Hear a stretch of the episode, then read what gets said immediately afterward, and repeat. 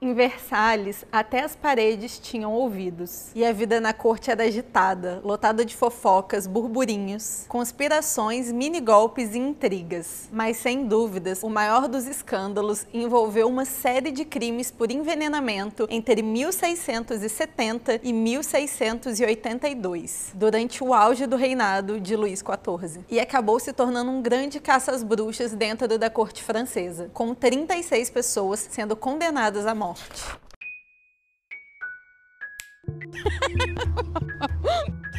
Olá, excêntricos! Bem-vindos a mais uma sessão do clube diretamente do Cine Teatro Central. Eu sou a Ana e antes de mais nada, já deixa o seu like nesse vídeo e confira se você está seguindo todas as regras do clube. Vamos começar? Tudo começou em 1670, quando o rei Luís XIV foi surpreendido com a brutal e trágica notícia de que sua amante e cunhada, Henriqueta Ana da Inglaterra, morreu subitamente poucas horas após tomar um copo de água com chicória. Ela tinha apenas 26 anos. O rei desconfiado de que ela pudesse ter sido envenenada por algum inimigo contrário à aliança entre França e Inglaterra, ele convocou o seu homem da mais alta confiança, o primeiro-tenente da polícia de Paris, Larreny, e pediu para que ele investigasse com muita cautela e cuidado quem poderia ser o responsável por esse crime. Um ano depois, outras mortes misteriosas voltam a acontecer na corte de Versalhes. Primeiro foi o ministro do Estado e das Relações Estrangeiras, e depois o arcebispo de Paris, que também era o confessor do rei. Mais um ano se passa sem que nada seja descoberto sobre a causa dessas mortes. Nenhuma prova e nenhum suspeito, até que em 1672, um oficial da cavalaria do rei também foi encontrado morto, aparentemente de causas naturais. Então, o primeiro-tenente Larreny e seu ajudante fazem uma busca minuciosa na casa deste homem. E lá, eles descobrem inúmeros frascos com líquidos muito estranhos e suspeitos. Com isso, o primeiro-tenente levou esses frascos para especialistas, para que eles pudessem ser analisados. E após uma análise minuciosa, ficou comprovado que dentro desses frascos havia uma alta concentração de arsênicos, grãos de ópio, venenos de cobras e sapos, folhas de cicuta, ervas venenosas e outros derivados. E além dos frascos de veneno, também encontraram na casa desse oficial morto 39 cartas de sua amante, a Marquesa de Bravilliers. Mas não, essas cartas não eram meras cartas de amor. Essas cartas continham detalhes de negociações de envenenamentos entre os dois, incluindo o envenenamento do pai e dos dois irmãos da Marquesa, para que assim ela pudesse receber toda a herança e se tornar a única herdeira da família. Há também teorias de que a Marquesa de Bravilliers também testava os seus venenos em pessoas doentes nos hospitais de Paris e também nos seus servos. E após mais algumas mortes por envenenamento ali na corte, o tenente concluiu que um oficial da cavalaria do rei e a Marquesa eram contratados por outros nobres para fazerem serviços sujos. Eles eram uma espécie de matadores de aluguel, só que de venenos. E na maioria das vezes, essas vítimas pareciam ter morrido de causas naturais, principalmente se esse veneno tivesse sendo aplicado aos poucos na vítima. E uma das hipóteses que o tenente levantou é que um desses clientes teria contratado a própria marquesa para executar o parceiro de crime, já que ele poderia saber demais, uma queima de arquivo. Então, para não ser presa, a marquesa de Bravilliers fugiu da França e passou alguns anos desaparecida, até que em 1676 ela foi capturada na Bélgica. Dizem os boatos que entre os seus pertences estava uma carta onde ela confessava todos os seus crimes, intitulada Minhas Confissões. Nesta carta, supostamente, ela escreveria com riqueza de detalhes alguns de seus maiores crimes. Além disso, nessa carta, ela também admitia que tentou envenenar a irmã, a filha e o marido, só que sem sucesso. Ela também confessou ter tido muitos muitos casos amorosos e que três dos seus filhos não eram de seu marido. Alguns estudiosos duvidam da autenticidade dessa carta, mas sendo verdadeiras ou não, o conteúdo de minhas confissões foi usado fortemente contra a marquesa na corte e no tribunal. Depois de extraditada, a marquesa foi fortemente torturada e, pelo que parece, bem aos moldes da Inquisição, e acabou confessando mais alguns crimes, mas sempre sem entregar a sua lista de clientes, que eram bastante ilustres. E antes de sua execução,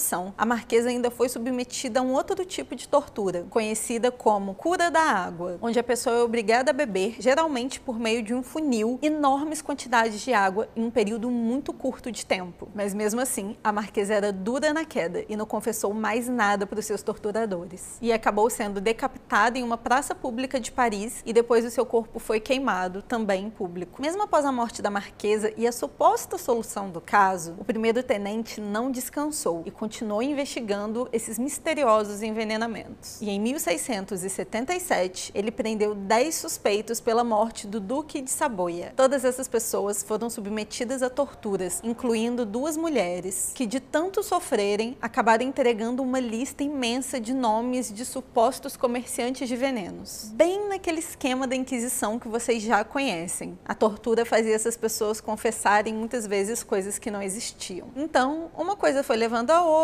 uma pessoa indicando outra pessoa, que indicando outra pessoa, até que em 1679 chegaram ao nome de Lavoisin, que supostamente seria a maior especialista nas artes ocultas, a própria estrela da magia da corte e de Paris. Lavoisin integrava a alta aristocracia parisiense e era proprietária de uma verdadeira farmácia de poções mágicas, entre outros produtos bastante misteriosos. Capturada e presa, Lavoisin confessou, sob tortura é óbvio, ter executado mais de 2.500 abortos, além de missas e cerimônias satânicas, orgias, feitiçarias e rituais com sacrifícios humanos. E a parte divertida nisso tudo é que Lavoisin não mediu esforços em suas confissões, porque diferente da Marquesa de Brinvilliers, Lavoisin saiu dando uma lista imensa da sua suposta clientela. E nessa lista tinha nome de gente muito importante da corte, como por exemplo as sobrinhas do primeiro-ministro, uma princesa,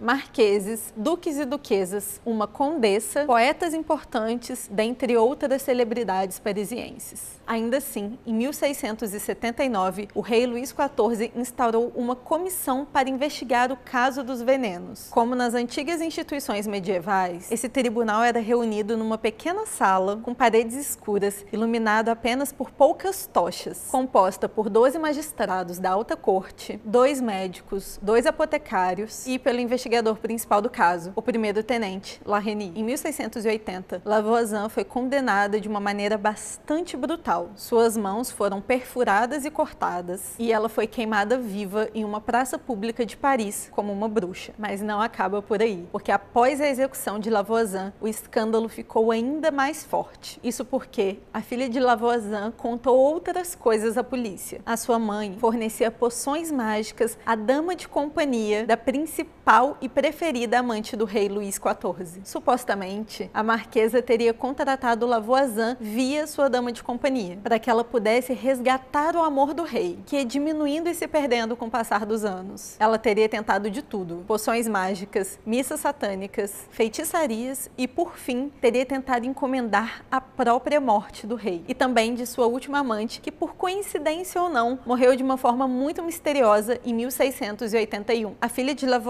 foi condenada à prisão perpétua junto com seus vários companheiros de trabalho. Mas as coisas estavam começando a ficar muito complicadas, afinal de contas, pessoas importantes demais na corte e para o próprio rei estavam sendo envolvidas nesse escândalo. Foi então que o rei Luís XIV pediu para que o seu tenente Larreny parasse com as investigações. Afinal de contas, a marquesa de Montespan era mais do que sua amante. Ela era também mãe de quatro dos seus filhos, reconhecidos e legitimados. Ela então foi absolvida do processo por falta de provas. Falta de provas. Em julho de 1682, sete meses após a execução do último condenado à forca, o Tribunal do Veneno é encerrado e a Câmara Ardente é fechada. Todos os presos que sabiam dos planos da Marquesa para envenenar o rei foram liberados, como outros prisioneiros que dividiam celas com eles acabaram sendo exilados de Versalhes e foram viver em províncias bem distantes. Durante os três anos de existência do Tribunal dos Venenos, aconteceram 210 audiências, 319 decretos de prisão, 194 pessoas liberadas sem julgamento, 104 pessoas julgadas, onde 36 dessas foram condenadas à morte, 34 foram expulsas do país, 30 foram absolvidas e uma foi multada. A marquesa, no auge de sua desgraça, ainda viu o rei se casar secretamente com a governanta de seus filhos, que também era sua amiga íntima. Ela saiu de Versalhes apenas em 1690 91 para morar em Paris, onde viveu até o resto da sua vida. Ela morreu em 1707 e todos os documentos e provas que pudessem a incriminar foram queimadas pelo próprio rei Luís XIV em 1709. E é por causa de toda essa história envolvendo os venenos que quando o champanhe virou moda na corte de Luís XV, que era o bisneto de Luís XIV, se tornou um costume olhar nos olhos da pessoa que servia a taça, trocar os líquidos entre elas e brindar dizendo a famosa frase